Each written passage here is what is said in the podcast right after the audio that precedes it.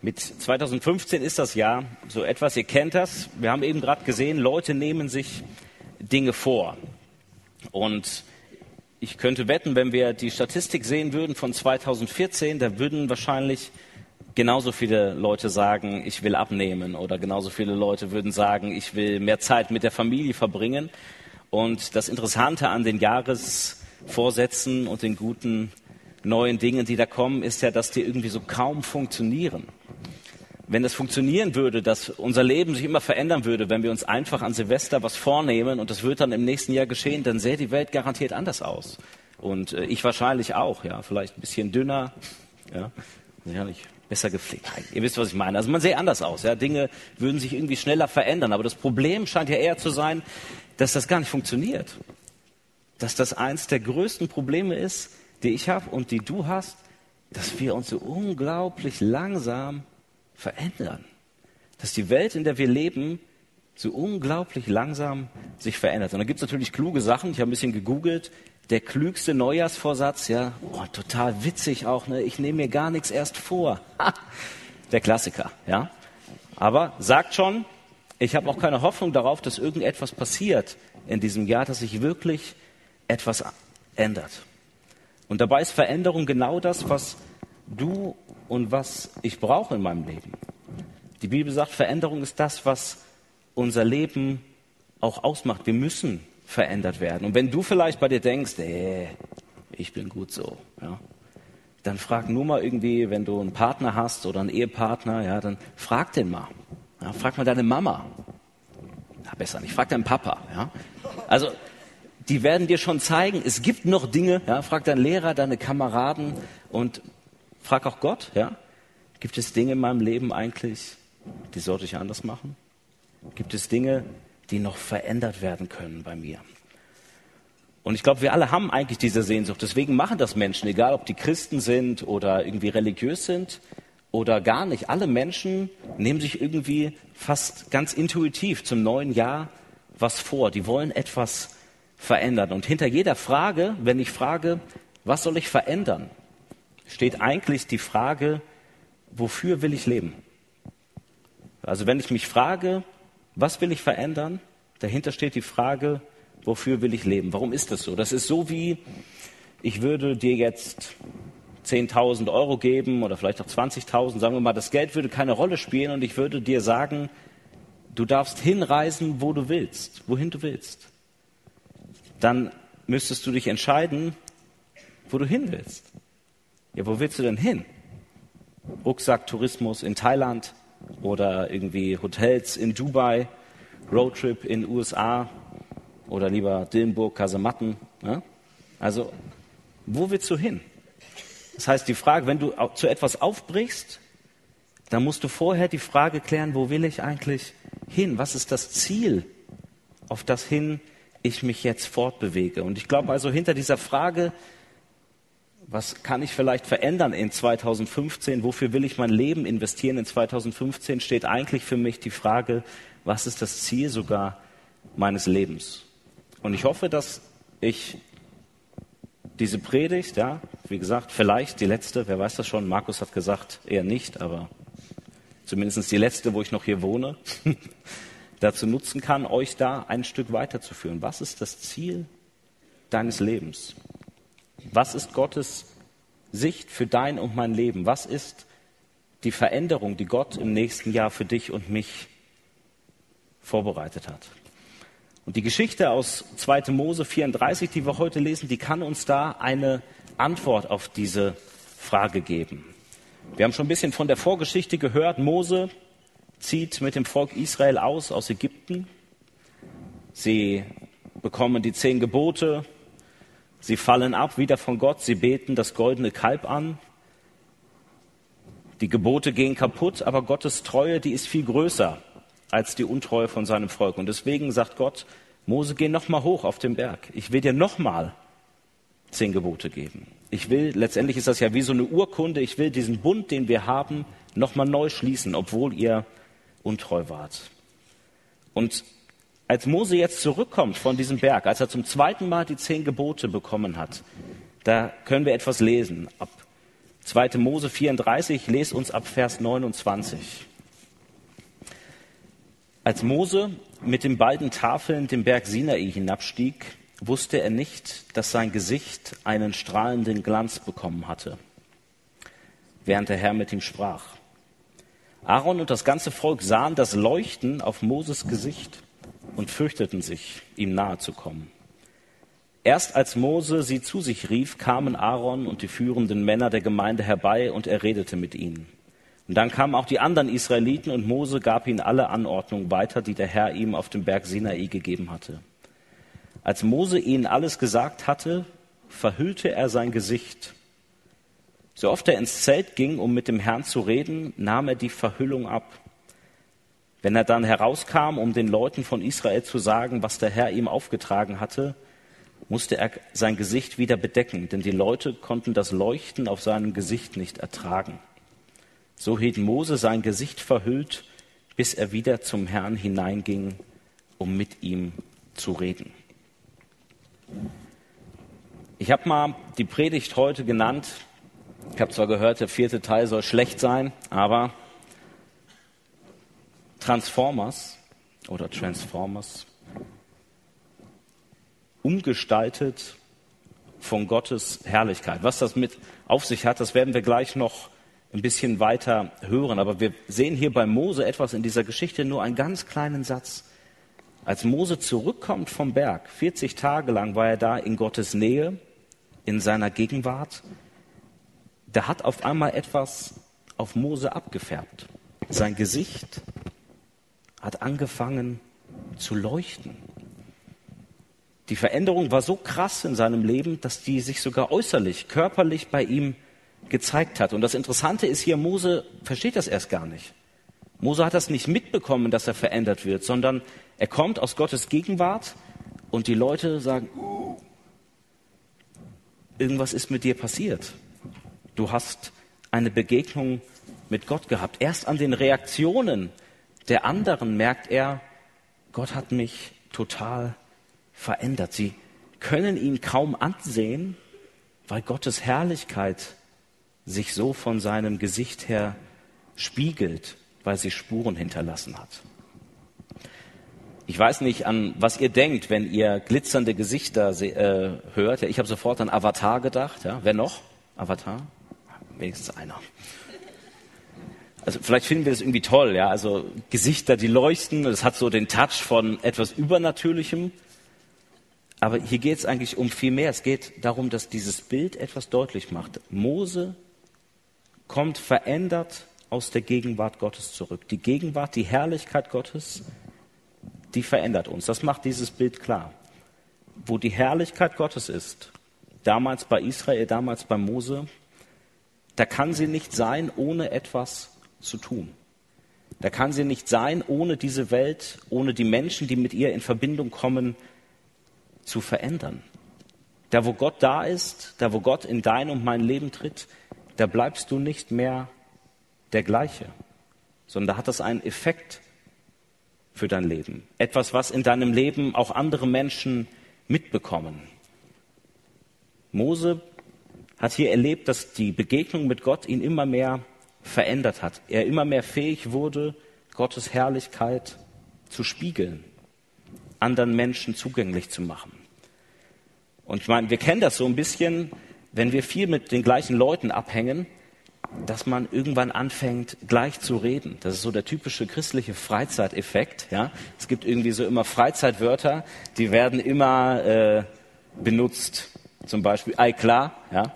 Oder irgendwelche anderen Sachen, Dinge, die auf einmal alle benutzen.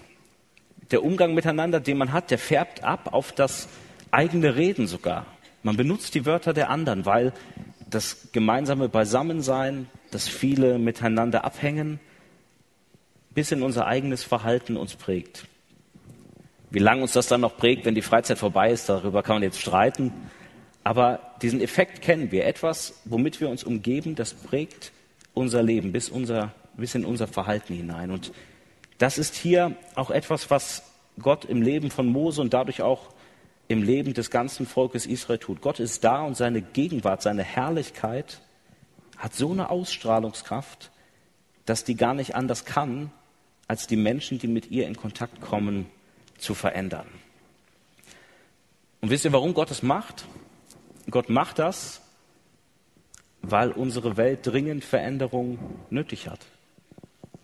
Weil unsere Welt es nötig hat, dass Gottes Herrlichkeit sich zeigt. Weil wir in einer Welt leben, die Gott so niemals in diesem Sinne wollte. Also der wollte schon die Welt, aber nicht so, wie sie sich gerade verhält. Wir leben in einer Welt, in der ganz viele Menschen ungerecht behandelt werden. Wir leben in einer Welt, in der jetzt gerade, wo wir hier sitzen, Menschen sich in anderen Ländern den Schädel wegpusten. Könnt ihr euch das vorstellen? Gerade jetzt, wo wir hier sitzen, so in Frieden, in so einer Welt leben wir. Wir leben in einer Welt, 100 Kilometer von uns ungefähr in Darmstadt, in der 22-jährige Mädchen nachts vor einem Burger King totgeschlagen werden. Das ist die Welt, in der wir leben. Wir leben in einer Welt, die keinen Blick mehr dafür hat, was es heißt, mit Gottes Schöpfung irgendwie gut umzugehen. In einer Welt, in der die Beziehungen, die wir selber haben oder auch von anderen Menschen kaputt gehen, wo immer wieder Vertrauen verloren geht, wo der Egoismus sich breit macht. Wir leben in einer Welt, bei der auf WhatsApp nicht nur nette Fotos rumgeschickt werden, sondern mit dem Selbstwertgefühl von Menschen gespielt wird. Das ist die Welt, in der wir leben. Und damals wie heute braucht diese Welt nichts mehr als Veränderung. Das ist der Grund, warum Gott immer wieder aktiv wurde. Das ist der Grund, warum Gott Abraham erwählt hat. Das ist der Grund, warum Gott Israel erwählt hat. Das ist der Grund, warum Gott selbst kommt in Jesus, um dieser Welt einen Ausweg zu schenken, um dieser Welt wirkliche Veränderung zu schenken. Und die Dinge, die ich gesagt habe, ihr merkt, das waren nur ganz wenige. Wir könnten diese Liste noch viel weiterführen. Und du kannst die auch auffüllen mit irgendwas aus deinem Leben, wo du merkst, der Mensch, ich glaube, ich brauche auch Veränderung an bestimmten Punkten in meinem Leben. Und damals mit dem Volk Israel, da hat Gott angefangen, diese Veränderung so langsam auch in dieser Welt immer mehr sich ausbreiten zu lassen. Er hat sich ein Volk berufen, was anders leben sollte. Gott sagt zu diesem Volk, ihr sollt heilig sein, denn ich bin heilig. Gott sagt zu diesem Volk, lebt anders als die anderen. Ihr sollt ein Volk sein, was nicht sich in diesen Dingen verliert, die wegführen von mir, sondern ihr sollt ein anderes Volk sein. Ein Volk, das selbst verändert wurde und das andere verändert. Und wir springen jetzt gleich ins Neue Testament in eine Stelle, wo Paulus genau auf diese Geschichte von Mose Bezug nimmt. Wo er sagen wird, das, was bei Mose passiert ist, ja, so wie Gott Mose geprägt hat, das ist heute, wenn wir an Jesus glauben, noch viel krasser. Diese Kraft, die wir dort haben, ist noch viel größer. Damals ist nur Mose ganz alleine in dieses Zelt gegangen und nur Mose hat diese Veränderung am Körper erfahren, hat dieses Leuchten auf dem Gesicht gehabt. Und Paulus sagt jetzt, das wird viel mehr Menschen zugänglich. Wenn du wissen willst, wer du werden willst, was das Ziel deines Lebens ist, dann sagt Paulus, dann guck auf Jesus. Ich lese uns ein paar Verse aus 2. Korinther 3. Ihr könnt es auch gerne mit aufschlagen. 2. Korinther 3, die Verse 7 bis 8 und dann den Vers 18. Und den Vers 18 könnt ihr auch hier vorne mitlesen. Da sagt Paulus, die Israeliten konnten Mose nicht direkt anschauen. So sehr blendete sie die Herrlichkeit, die von seinem Gesicht ausstrahlte. Und dabei war das doch ein Glanz, der wieder verging. Muss ich dann bei dem Dienst, der vom Geist Gottes bestimmt ist, Gottes Herrlichkeit nicht in noch viel größerem Maße zeigen?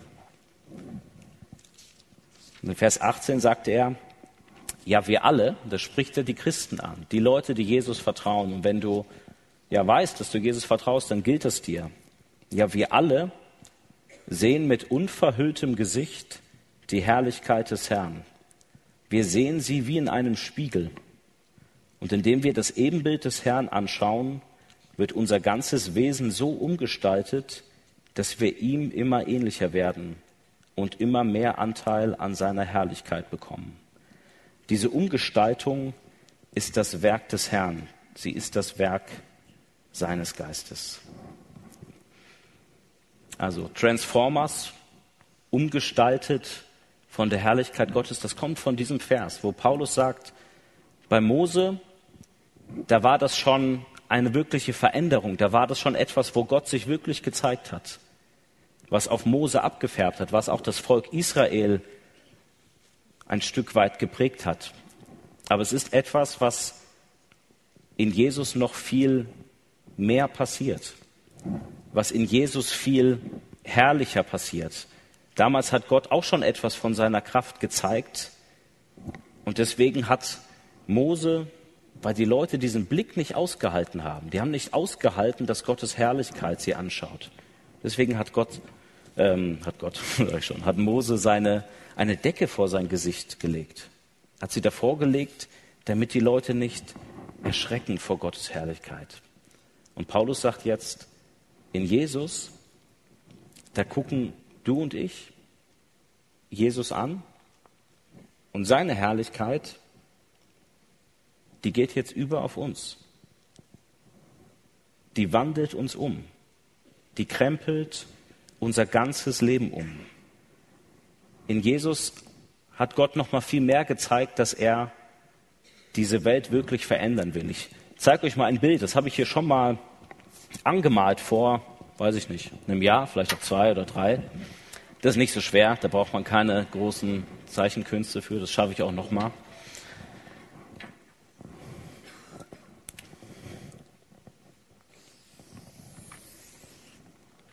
Vielleicht erinnern sich manche.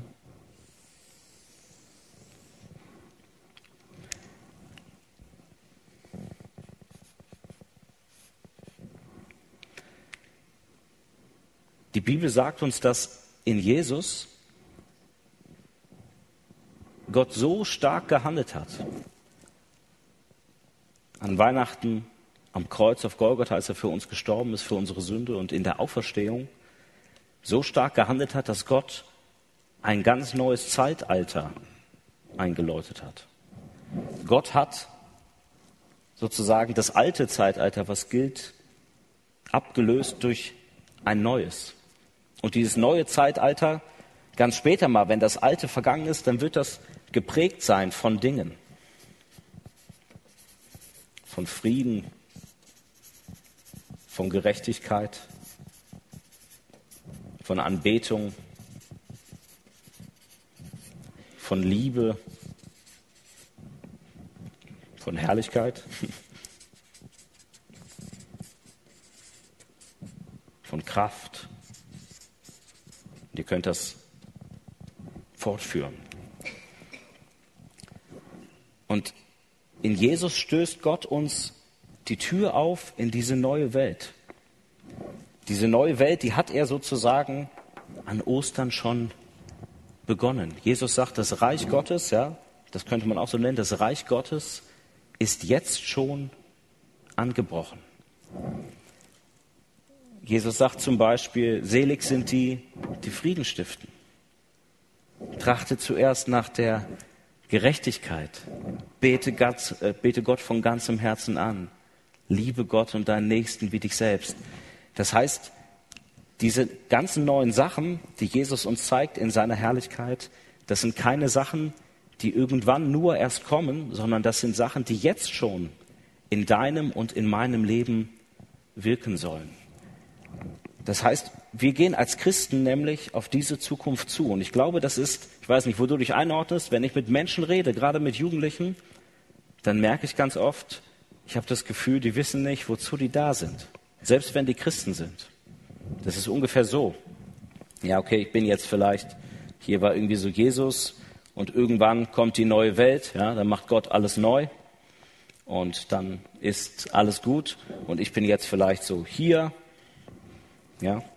Und ich weiß, irgendwann bin ich dann auch mal hier bei Gott. Das Problem ist nur, was mache ich denn in der Zeit bis hierhin? Warte ich drauf, dass Gott mich abholt? Ja? Soll Gott mich direkt abberufen in den Himmel, da wo ich eigentlich hingehöre? Und die Bibel hat ein anderes Bild. Die sagt nicht, der Himmel kommt irgendwann, Natürlich gibt es diesen Punkt, wo Gott noch einmal handeln wird und wo wir wirklich in Gottes Herrlichkeit sind, wo Gott das noch einmal wirklich ganz neu machen wird. Aber er sagt, der Himmel ist trotzdem jetzt schon Realität und soll dein und mein Leben prägen. Wir sollen Menschen sein, die jetzt schon hier in dieser Zwischenzeit in der Kraft von Gottes neuer Welt leben, in der Kraft der Auferstehung Jesu. Und die jetzt schon als das Volk Gottes sozusagen diese neue Welt ein Stück weit hier abbilden können. Paulus sagt zum Beispiel, wir sind nicht mehr Bürger dieser Welt, sondern wir sind Bürger dieser Welt. Wir sind Mitbürger der neuen Welt und deswegen können wir jetzt schon so leben, wie wir es einmal bei Gott selbst sein werden. Und das ist ziemlich krass. Das ist deine und meine Lebensaufgabe. Bei Mose, da war diese Veränderung vielleicht nur ein bisschen äußerlich. Ja, seine Haut hat angefangen zu glänzen, aber die neue Herrlichkeit, die durch den Heiligen Geist auch dir und mir zugänglich wird, die gestaltet dich selbst um, nicht dein Teint, dich selbst, dein Charakter, dein Denken, dein Wollen, dein Fühlen. All das wird umgestaltet von Gott. Das ist das Ziel Gottes. Gott will uns verwandeln. Gott will unsere Veränderung. Gott will nicht nur, dass wir einmal die Hand gehoben haben und uns bekehrt haben, sondern Gott will, dass wir mit ihm leben auf dem Weg der Nachfolge, dass wir ihm unser ganzes Leben hingeben, dass wir die Menschen werden, die in Gottes neuer Welt sein können. Ich, vielleicht kennt ihr dieses Bild. Jesus sagt von sich, ich bin die Tür. Und das ist dieses Bild, was besonders diesen Aspekt hat. Jesus rettet uns. Und wir brauchen Vergebung. Und das brauchen wir. Wir können nicht diese neuen Menschen werden, ohne dass Gott uns vergibt und ohne dass Gott an uns handelt. Aber Jesus sagt auch, ich bin der Weg. Ich bin derjenige, der dein ganzes Leben lang weiter dich begleiten wird und auf, de, auf dessen Weg du gehen kannst. Und ich hoffe, das ist euch klar. Christsein heißt nicht, einmal in seinem Leben irgendwo die Hand gehoben zu haben. Christsein ist ein Aufruf zu einer lebenslangen Veränderung. Ganz neu zu werden, ein neuer Mensch zu werden. Und ich habe mir gedacht, wir könnten die letzten Minuten einfach wirklich ganz praktisch darüber reden, wie kann das sein? Wie kann das sein, dass du und ich, dass wir Menschen werden, die in 2015 wirklich von Gottes Herrlichkeit verändert werden. Wenn das Ziel unseres Lebens ist, diesen Gott wiederzuspiegeln, seine Art wiederzuspiegeln, indem wir ihn anbeten und indem wir unsere Mitmenschen lieben, indem wir ihnen auch von Gott erzählen, dann ist das das Ziel für 2015. Ein Freund, eine Freundin werden, die Jesus immer ähnlicher wird eine Tochter, ein Schwiegersohn, eine WhatsApp-Userin sein, die Jesus immer ähnlicher wird. Ein Informatikstudent zu sein, der Gottes Herrlichkeit widerspiegelt, der immer mehr seinem Wesen entspricht. Und da kannst du einsetzen, was du bist und wie du dich fühlst, in welchen Rollen du dich auch wiederfindest. Das ist das Ziel. Das ist auch das Ziel meines Lebens. Seine Liebe, seinen Frieden, seine Gerechtigkeit wiederzuspiegeln gegenüber dieser Welt. Und deswegen sind wir noch hier.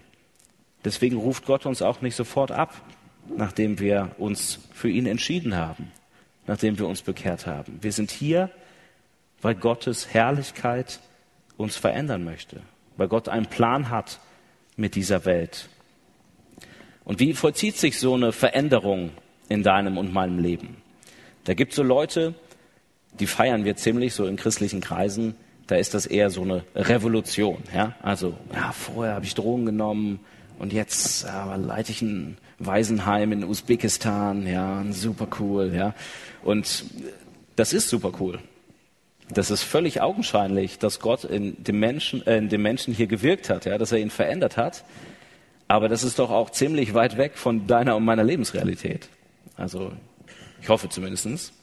Ähm, manchmal ist es doch ganz anders. Viele von uns sind vielleicht auch in christlichen Elternhäusern aufgewachsen. Ich glaube, das Schlimmste, was ich mal so gefühlt gemacht habe bis zwölf, war meiner Mama fünf Euro aus dem Portemonnaie zu nehmen. Natürlich, ja, nicht gut, aber ist jetzt irgendwie anders als sein ganzes Leben mit äh, irgendwie Hustling und so und um die Blocks ziehen. Ja, das ist was anderes.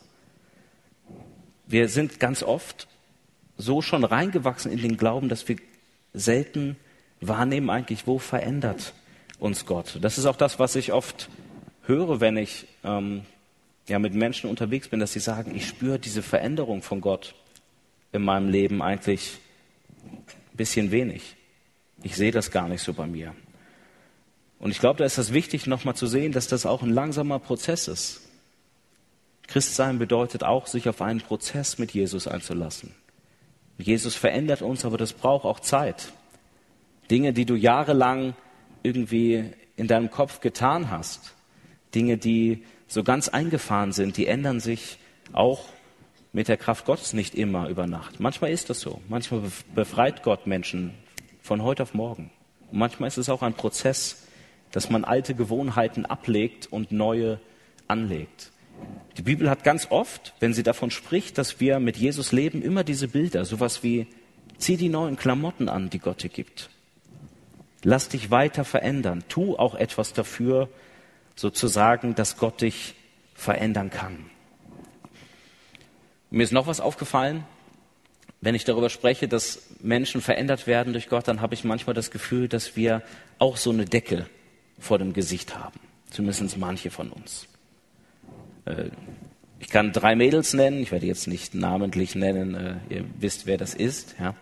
Die kommen zu mir, alle, also nicht zusammen, sondern jeder einzeln und sagt, ja, in meinem Leben, ich glaube, da ist gar nicht so die Veränderung. Also die sehen die bei allen anderen immer super gut, ja.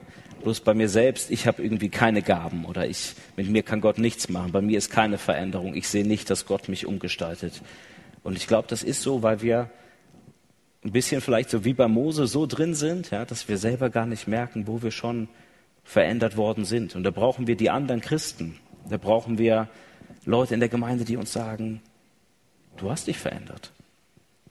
Das und das in deinem Leben ist wirklich im Sinne Jesu. Da wirkt Gott in dir. Wir brauchen manchmal die Sicht der anderen, so wie Mose die Sicht der anderen brauchte, um zu merken, oh Hilfe, ich habe einen ziemlich hellen Tag.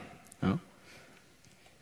Zu merken, hey, jemand anders sieht das in mir, was ich selber vielleicht, was sich so schleichend vollzogen hat, dass ich das selber gar nicht sehe.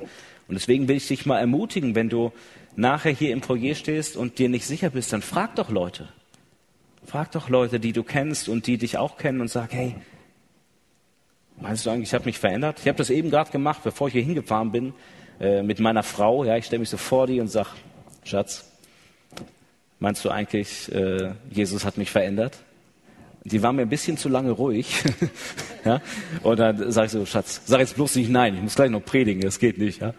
Nein, die hatte gelacht, aber ähm, das tut gut, ja, von jemand anders zu hören, wenn er sagt, ja, an den und den Punkten habe ich das in deinem Leben gesehen. Da sehe ich, da arbeitet Gott an dir.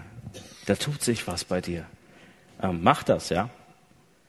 Und seid euch auch bewusst, dass es auf diesem Weg mit Jesus, wenn wir umgewandelt werden, da gibt es auch Rückschläge. Das ist nicht alles einfach so nach oben, sondern das ist auch manchmal ein Kampf. Das ist manchmal schwierig.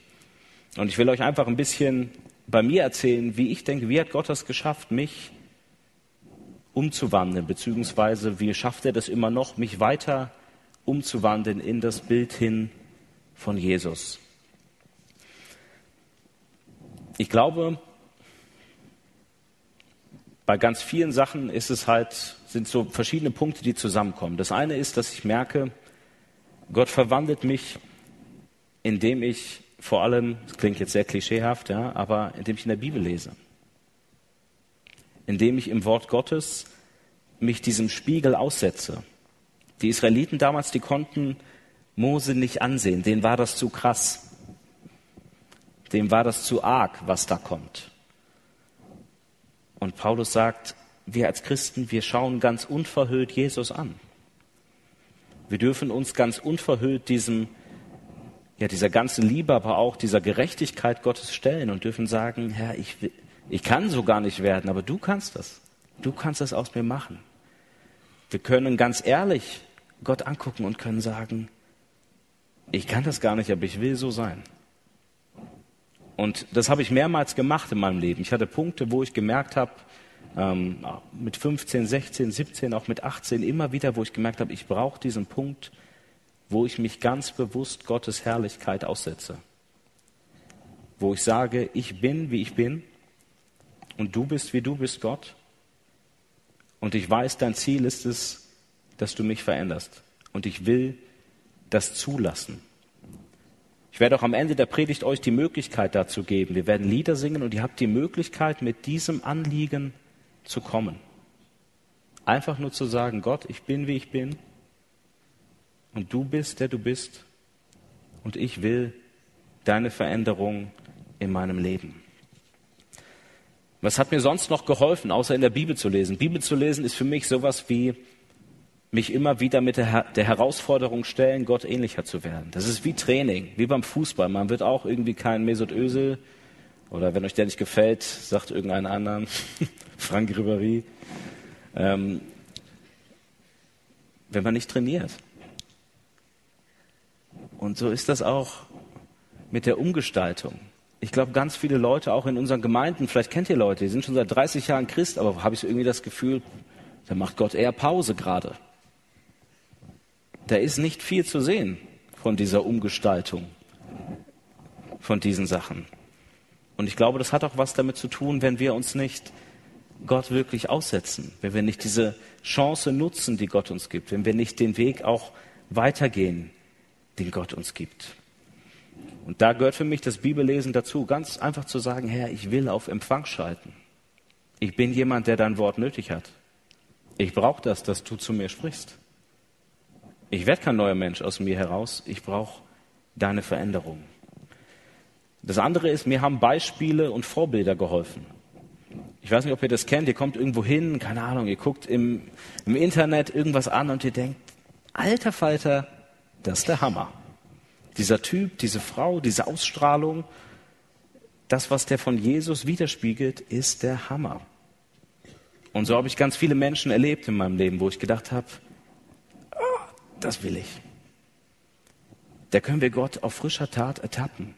Wenn wir zum Beispiel nachher hier Zeugnisse geben, dann wünsche ich mir, dass das so Zeugnisse sind, ja, die von dieser Veränderung sprechen, wo wir sagen, ja Mensch, da bezeugt das jemand. Hier habe ich von jemand gehört, der diese Veränderung erfahren hat oder der einfach durch sein Leben spricht. Es gibt so viele bewundernswerte Christen, das ist einfach wunderbar. Ich persönlich bin totaler Dietrich Bonhoeffer-Fan. Ich weiß nicht, wer von euch den kennt, ja, ein Mann, der Pfarrer war zur Zeit von Hitler und der sein Leben dafür gegeben hat, für diese Sachen einzustehen. Der sein Leben dafür gegeben hat und wo man, der nicht verbittert ist dadurch. Ich glaube, wir singen sogar ein Lied von ihm nachher, von guten Mächten. Ja, das ist ein Lied, das hat Dietrich Bonhoeffer geschrieben, im Knast. Das, das merkt man dem Lied nicht an, so richtig, welche Tiefe dahinter steckt. Der ist nicht verbittert über all den Sachen, sondern der Glaube hat ihn getragen. Er, der war so Jesus ähnlich, dass ihm das selber schon unheimlich war. Der hat mal ein Gedicht darüber geschrieben, dass er sagt, die Leute, die sehen alle in mir so diesen starken Glaubenshelden, aber ich bin einfach nur der ich bin, ja.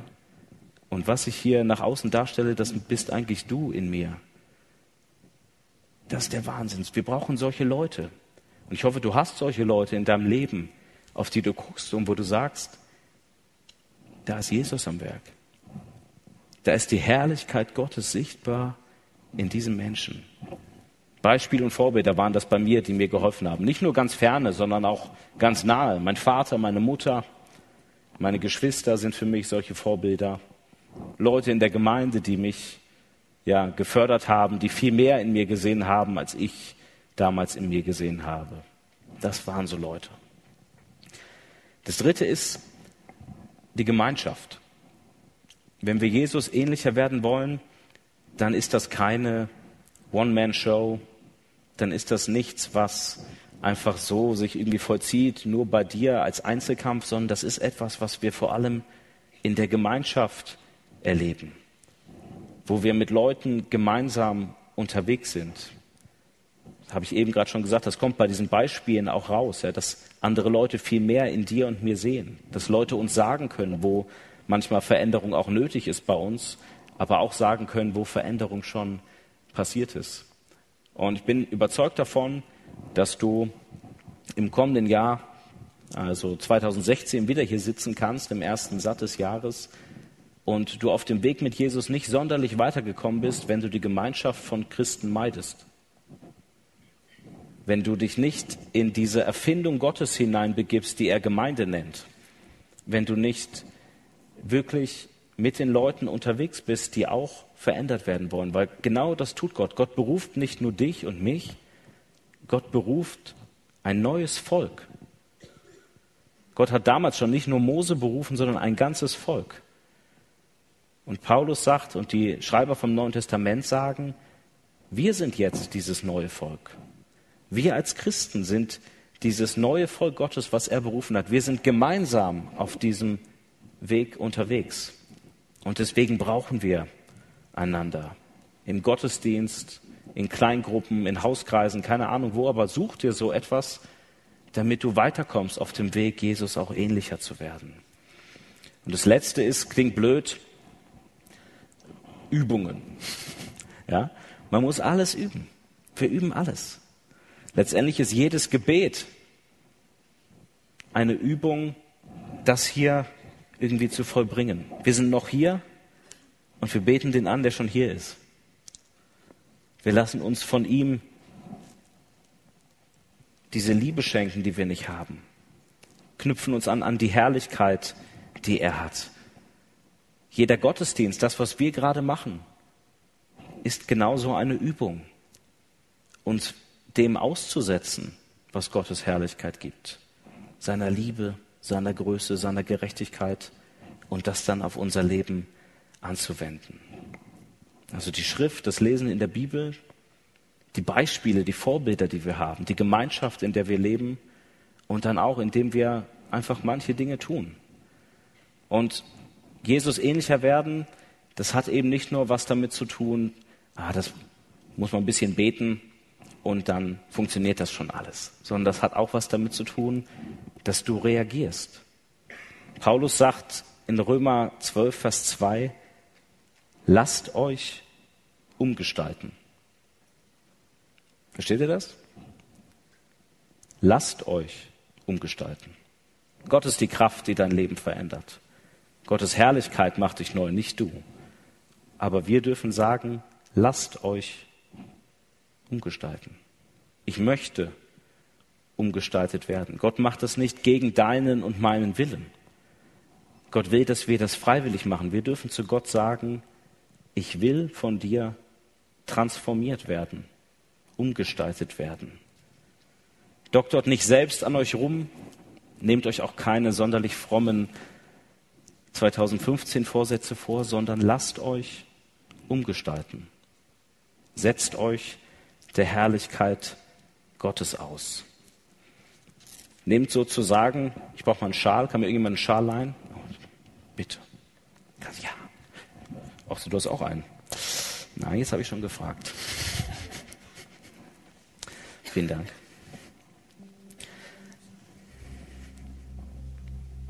Nehmt die Decke vom Gesicht. Von Mose wird beschrieben, dass er sein Gesicht verhüllte, damit die Leute nicht Gottes Herrlichkeit sahen. Das ist schwierig. ja, er war weg. Er sagt, er nimmt es ab. Lass zu, dass Gottes Herrlichkeit dein Leben bestrahlt. Lass zu, dass Gottes Ewigkeit, dass seine Werte, seine Kraft in dein Leben tritt. Und ich glaube, das ist das eine, so werden wir verändert. Und ich habe aber auch das Gefühl, mir war das so auf dem Herzen, das nochmal zu sagen. Ich hoffe mal, heute sind einige da. Wer von euch ist auf der WVO, auf der Wilhelm von Oranienschule? Ja? Hände hoch, Hände hoch. Steht mal ruhig kurz auf. Steht mal auf. Steht auf. Alle. Das sind schon ziemlich viele, ja. Und ich, es sind, glaube ich, noch mehr beim Satt, die jetzt gerade vielleicht heute nicht hier sind. Hinsetzen brauche ich euch wohl nicht zu sagen. Geht ganz alleine.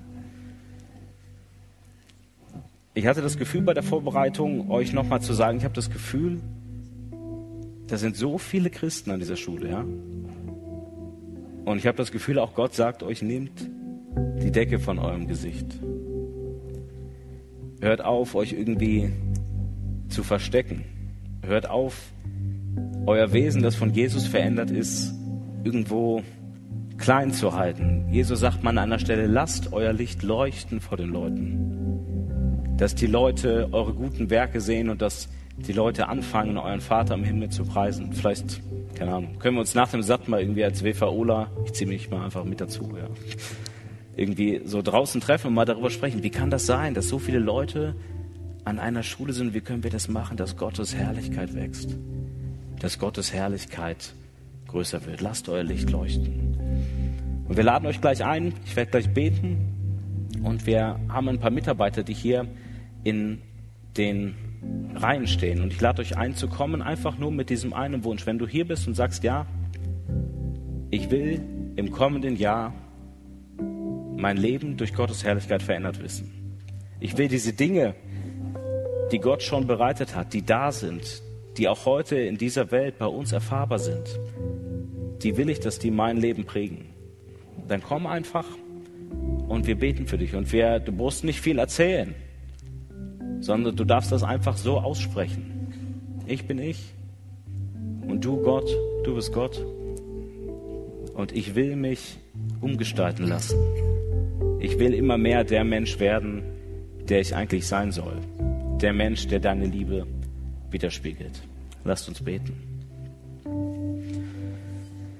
Jesus Christus, wir danken dir dafür, dass du ein Gott bist, der unglaublich herrlich ist, der eine unendliche Macht hat, der uns sagen kann, ja, was im Leben wirklich zählt, was auch im kommenden Jahr zählt. Es zählt, dass wir von deiner Herrlichkeit verändert werden und dass wir die Dinge in dieser Welt tun, die du getan haben willst, dass wir danach fragen, was dein Wille ist und ihn tun im Himmel wie auf Erden, dass wir von dir Vergebung erfahren und dass wir dann als freie Menschen leben für das, was zählt. Und ich bitte dich für jeden von uns, der schon dir vertraut, dass er auf diesem Weg mit dir weiterkommt, dass er nicht stehen bleibt, dass er sich dieser Herausforderung stellt, wirklich dieser Mensch zu werden. Und hilf uns, dass wir ja auch die richtigen Schritte auf diesem Weg gehen, dass wir Begegnungen mit dir haben, im Gebet, beim Bibellesen, dass wir in der Gemeinde, in der Gemeinschaft wirklich mit Menschen zu tun haben, die uns weiterbringen, dass wir diese Vorbilder finden, die dich widerspiegeln, Herr Jesus. Ich bitte dich, dass deine Herrlichkeit jetzt offensichtlich wird für jeden von uns, dass wir uns dir aussetzen, dass wir auch dich anschauen dürfen und immer mehr von dir umgestaltet werden und dass wir uns dir hingeben dürfen, sagen dürfen, ich bin ich und du bist du und du bist herrlich und du bist ein Gott, der Macht hat und deine Macht wird mein Leben verändern. In deinem Namen beten wir und in diesem Glauben glauben wir. Amen.